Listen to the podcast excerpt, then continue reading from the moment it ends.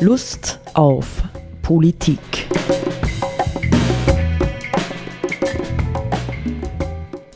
Liebe Hörerinnen und Hörer des Freien Radios Freistadt, Sepp Giesenhofer und Roland Steidl begrüßen Sie zu einer neuen Sendung Lust auf Politik. Und Sepp, mir ist jetzt eingefallen, so welche, welche mh, hm, Vorworte ich sprechen darf. Da dachte ich, das ist ja doch ein bisschen ein, ein Grundthema, mh, hm, das uns immer wieder berührt oder auf das wir stoßen, nämlich die Grundfrage, was ist eigentlich Politik? Ja? Ist Politik dies, dass man sagt, ja, wir sind es ja gewohnt, wir leben in Parteiensystemen und sowas und dann äh, diskutieren wir eben, welche Partei die bessere oder die schlüssigere ist oder wir regen uns auf über einzelne politische Figuren, nicht oder so. Wird jetzt, wird jetzt äh, Heinz Christian kandidieren dürfen in Wien oder nicht? Wo lebt er denn wirklich? Ja, oder so. Das sind ja so, äh, im Grunde sind es ja Marginalfragen der Geschichte, die aber trotzdem halt enorm aufgepäppelt werden, nicht und die Menschen dann beschäftigen. Aber ist das letztendlich wirklich Politik oder spielt sich Politik nicht zumindest auch äh, auf ganz anderen Ebenen ab? Ja, nämlich, ich sage jetzt mal bewusst, ähm, auf der Ebene unseres Denkens, ja, auf der Ebene unserer Wahrnehmung, auf der Ebene unserer Sensibilität, auf der Ebene unserer Philosophie, auf der Ebene unserer Spiritualität oder wo auch immer. Nicht? Also kann man sagen, Politik hat nichts mit dem zu tun? Oder ist es nicht durchaus umgekehrt so, dass wir unser Politikverständnis ja von dieser Enge ja in Parteien und Personen zu denken erweitern müssen, um einen etwas weiteren Horizont zu kriegen? Und deswegen habe ich ja vorgeschlagen, ich tue das jetzt noch nicht gleich, ja, habe ich ja vorgeschlagen, dass wir uns mit einem Wort oder ein paar Worten Albert Einsteins beschäftigen. Nicht? Von Albert Einstein ist ja manches bekannt. Ähm, er hat mit seiner Arbeit, hat er ja durchaus Vorarbeiten für die Atombombe geleistet. Ich glaube, das war ihm sogar bewusst. Aber er ist dann nach dem Abwurf der beiden Bomben über Hiroshima und Nagasaki zu einem glühenden Gegner der Atombombe geworden, zusammen mit Albert Schweitzer. Nicht? Die beiden waren ja damals so in den 50er bis in die 60er Jahre hinein, ähm, also Albert Schweitzer vor allem auch dann, wenn man so will, das moralische Gewissen der Welt und sie haben ganz besonders vor diesen ähm, nuklearen Aufrüstungen gewarnt, nicht? Aber andererseits war er äh, natürlich auch ein Stück weit Philosoph. Also er hat über manche Dinge nachgedacht und äh, da haben wir jetzt so äh, ein Textchen, hätte ich da vorbereitet, das uns wieder ähm, auf die Spur äh, unserer Überlegungen, die wir so in den letzten Wochen auch ähm, gepflogen haben, zurückführen kann. Ich meine, zudem wollte ich nur sagen, was, was ist eigentlich Politik? Und in meinem Verständnis, da steckt ja das Wort Polis drin, das griechische, die Stadt, ähm, geht es ja im Grunde genommen in der Politik darum, äh, wie organisiert eine Gesellschaft, eine Ansammlung von Menschen, eine Stadt, ein, ein, ein Staat und so weiter, mhm. wie wie organisiert sich diese Gesellschaft ihr Zusammenleben? Welche Regeln äh, gibt sich diese Gesellschaft und wie werden die Regeln, wie, wie entstehen die Regeln? Ähm, wer kann die Gestaltung der Regeln bestimmen, wer kann sie nicht bestimmen oder wer mitbestimmen, wie werden auch die Regeln dann Einhaltung oder kontrolliert und so weiter. Das geht es aus meiner Sicht äh, mhm. äh, bei der Politik und, und, und, zum Beispiel eben, wenn man, wenn man äh, die Regeln ähm, ähm, zum Thema Verkehr jetzt hernimmt, da gibt es die Straßenverkehrsordnungen und so weiter und so fort.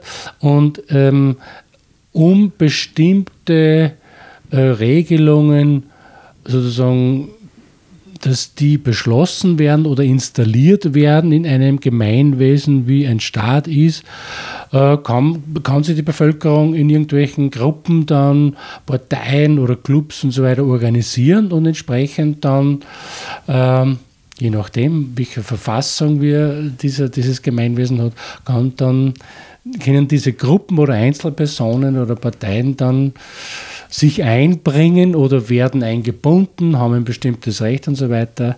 Das, das ist aus meiner Sicht äh, Politik und das ist im Grunde ein, ein, ein Kräftespiel, was natürlich auch jetzt um verschiedenste Eitelkeiten jetzt oder was geht oder wo gewisse Ideologien oder Haltungen natürlich eine Rolle spielen.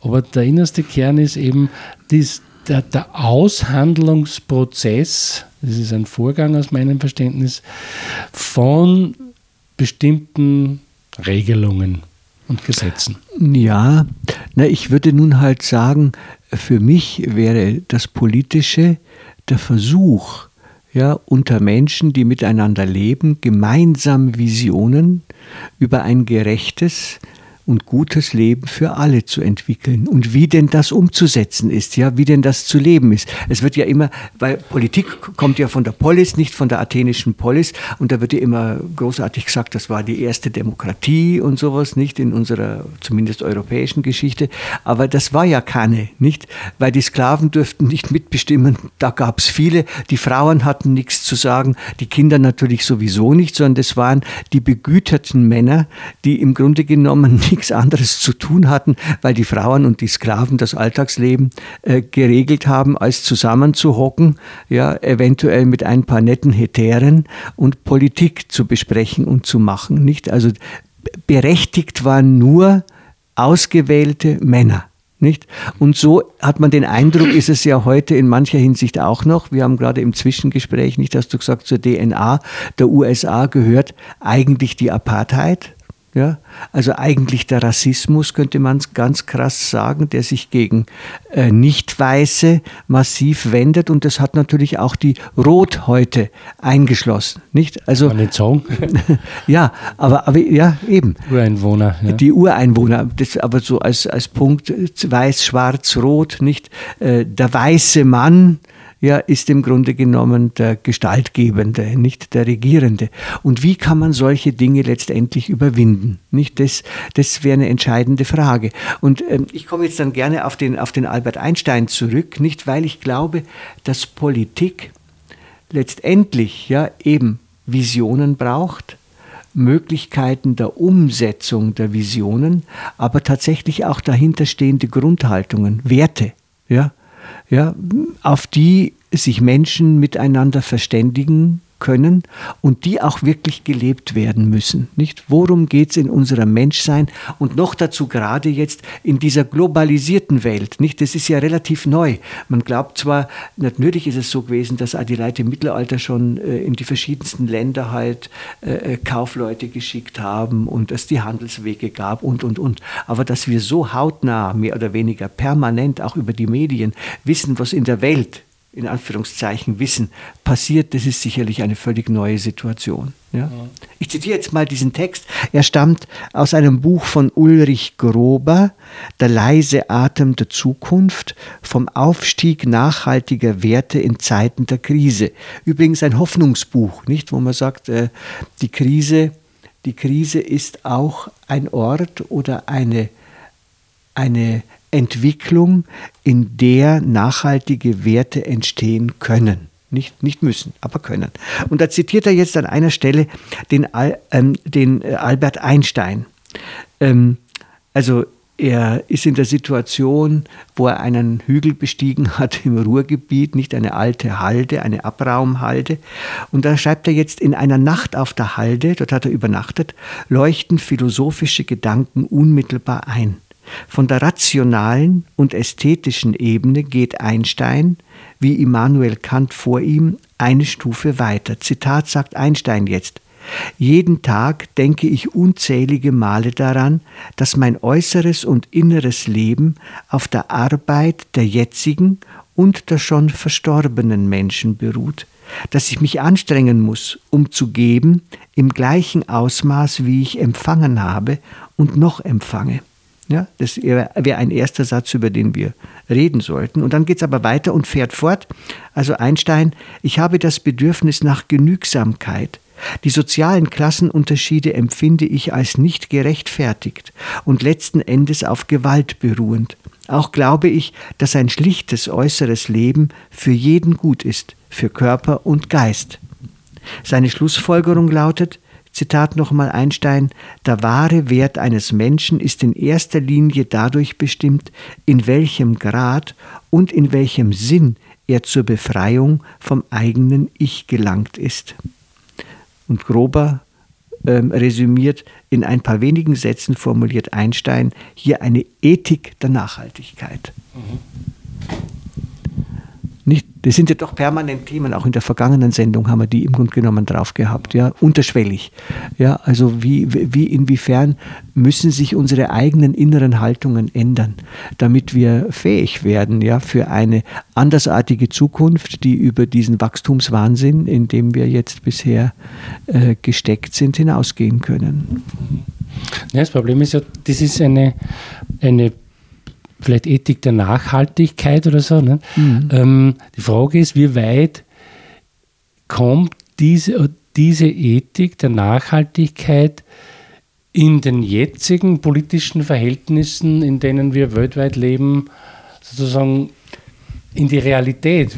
Oder wie, wie sehr kommt das in den Verfassungen und in den, äh, in den laufenden politischen und wirtschaftlichen Entscheidungen zum Vorschein? Und äh, wir wissen ja, dass äh, also das wäre natürlich schön, wenn, wenn, wenn, wenn die, äh, diese Ethik, ja, sage ich jetzt nochmal, der Bescheidenheit oder so, wenn, wenn das äh, eine Grundlage, eine allgemeine Grundlage einer realen Verfassung von Staaten wäre. Ja?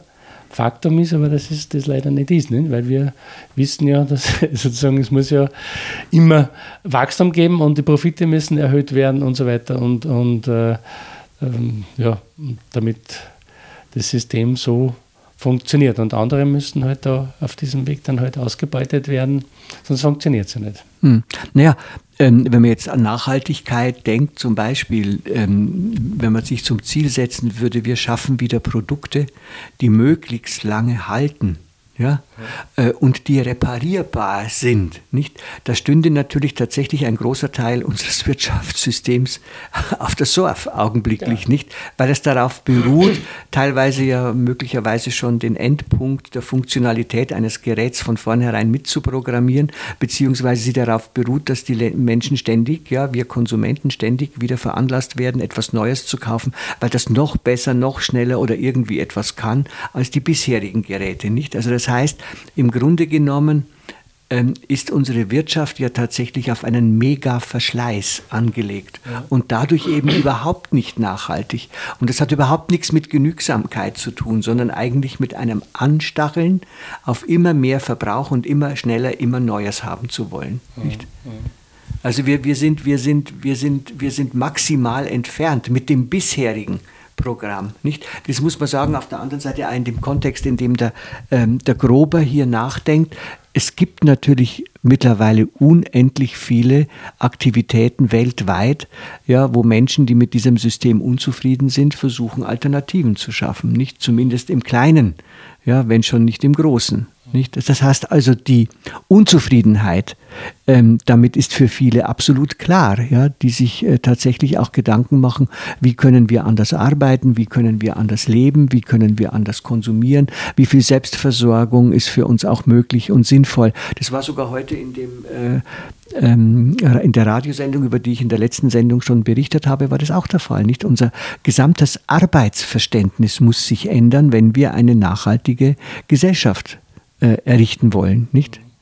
Das hat natürlich schon, schon wieder mit technischen Möglichkeiten tun, im Sinn von, dass einfach aufgrund von, von Computertechnologie oder so Elektronik jetzt viel mehr in regionalen Zusammenhängen an Produktionsvorgängen genau. möglich sind. Ja. Mhm.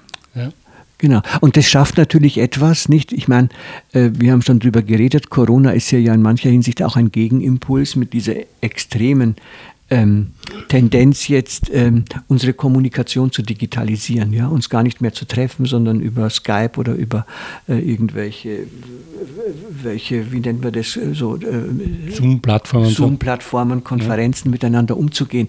Nicht aber äh, der Sinn ja, solcher regionalen Projekte wäre natürlich tatsächlich der, äh, die konkrete Begegnung zwischen Menschen, nicht das konkrete Miteinander absprechen und äh, ähm, Projekte zimmern, wieder zu verstärken, nicht statt uns im Grunde genommen abhängig zu machen von einer weitgehend entfremdeten, globalisierten Wirtschaft, äh, die keiner von uns steuern kann, ja, oder wo wir kaum Mitsprachemöglichkeiten haben. Ja, mir ist da zwischendurch jetzt eingefallen, äh, so neues, neue Systeme und anderes Wirtschaftssystem und so weiter. Äh, es ist ja inzwischen sogar, äh, du erinnerst dich ja damals in den, in den 70er, 80er Jahren hat es ja eine Alternativbewegung gegeben. Genau. Die hat sie auch so genannt und die, die, die, die Partei, die daraus entstanden ist, hat ja ursprünglich, glaube ich, Grüne Alternative oder so geheißen. Mhm. Und äh, das ist natürlich von, von, der, von der mm, vielen Leuten dann auch irgendwie lächerlich gemacht worden oder verspottet worden und so Alternativlinge und so weiter. Und inzwischen ist er sogar der jetzige Popst äh, ein Alternativer im weitesten Sinne, in dem man sagt, wir brauchen einen Alternat eine alternative Lebensweise. Ja. Er verwendet da, soweit ich weiß, diesen Begriff. Mhm. Ja. Mhm. Oder hat er verwendet. Ja. Also das ja, die Dinge sind nicht tot, ja, gar nicht. Ich glaube, dass sie vielleicht noch viel lebendiger sind als in der Zeit, wo wir so offiziell über Alternativgesellschaft und Alternative geredet haben. Nur ähm, haben sie sich, glaube ich, anders organisiert und sie sind nicht mehr bestrebt, im Unterschied zu früher, großartig sich in der Öffentlichkeit zu verbreiten. Nicht, sondern das läuft in Netzwerken unterschwellig und die Leute mhm. äh, machen miteinander eben alternative Lebensmöglichkeiten aus, aber sie verzichten darauf, es gewissermaßen der offiziellen medialen äh, Welt äh, bekannt zu geben. Aber ich glaube, dass es unglaublich viele Versuche gibt, ganz andere Dinge zu tun und zu experimentieren, als wir in der Regel im Alltagsbewusstsein mitbekommen.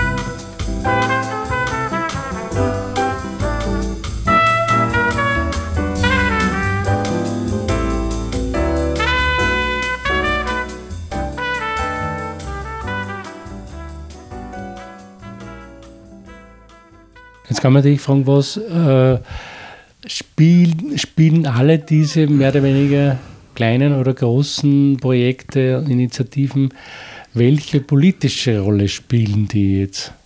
Weil es ist ja, das Ziel muss ja natürlich sein, dass, dass das gesamte System letztendlich dann anders funktioniert. Aber jetzt gibt es ja schon, wie wir wissen, seit vielen Jahren verschiedenste Initiativen und, und Gruppen, die anders tun. Und was hat das für, für, für einen politischen Stellenwert? Ja, was ich glaube, ich glaube, dass die Veränderung, nicht die wir brauchen und die wir wollen, die ist nicht nur eine Veränderung, die über die Rationalität geht. Ja, also ich weiß jetzt, dass das Wachstum nicht gescheit ist und dass wir da raus müssen. Ich glaube, dass vieles auch mit sehr persönlichen Leidensprozessen zu tun hat. Ja, also ich bin überfordert im Job. Ich gerate in eine psychische Krise.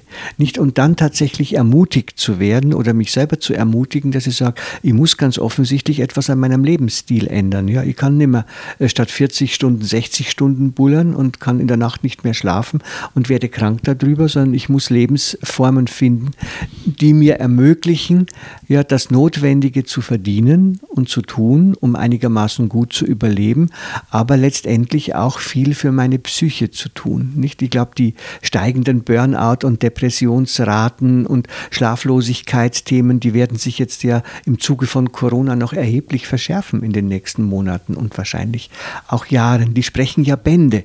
Nicht? Das heißt, und wie, das wäre fast eine Frage, nicht? Wie kann man ähm, Instrumentarien schaffen, um Menschen, die heute in Krisen geraten, zu ermutigen, zumindest Teil Austritte aus dem System vorzunehmen und zu sagen, ich muss ja nicht Fulltime arbeiten, ich komme auch mit Halbtags durch nicht? Und habe dadurch äh, irgendwie Potenziale, um nebenberuflich äh, gescheite Dinge zu tun oder um mir einen Garten zu schaffen, in dem ich mich selbst versorge oder so. Nicht, das sind ja alles schon Konzepte, die der Friedrich Bergmann und andere längst gezimmert haben, wo man sagen könnte, äh, das ist es nicht, ja, dass wir in diesem äh, System der, der Lohnabhängigkeit mit äh, steigendem Stress für die, die noch drin sind und der permanenten Angst vor Arbeitslosigkeit für die, die wegrationalisiert werden, leben. Nicht? Das ist ja, also ich finde, das System selber bringt sich ja tatsächlich ohne dies schon an die Grenze und wird völlig unglaubwürdig. Nicht? Also ich, ich würde heute, ja, ich meine, wir zwei äh, arbeiten eh seit vielen, vielen Jahren oder haben gearbeitet Teilzeit, nicht? Äh, oder so, weil, weil äh, das natürlich die Lebensqualität steigert. Nicht? Natürlich haben wir halt verhältnismäßig günstige Bedingungen durch unsere Dienstgeber und durch unsere Ausbildungen dafür gehabt. Nicht, dass das möglich ist. Aber ich will noch mal vielleicht kurz zu, um uns anzuregen, noch mal auf diesen ersten Satz. Äh, vom Albert Einstein zurückkommen. Jeden Tag denke ich unzählige Male daran. Das heißt ja schon mal was. Jeden Tag denke ich unzählige Male daran, dass mein äußeres und inneres Leben auf der Arbeit der jetzigen und der schon verstorbenen Menschen beruht, dass ich mich anstrengen muss, um zu geben im gleichen Ausmaß, wie ich empfangen habe und noch empfange. Ja, es ist auch, wenn man dieses vergleicht, diesen Satz mit äh, der neoliberalen Ideologie, die jetzt so im, im, im gesellschaftlichen Raum herumschwebt, wo es ja. Schwupp. Bitte? Schwupp. Schwebt. Schwupp, schwebt, schwapp, schwupp.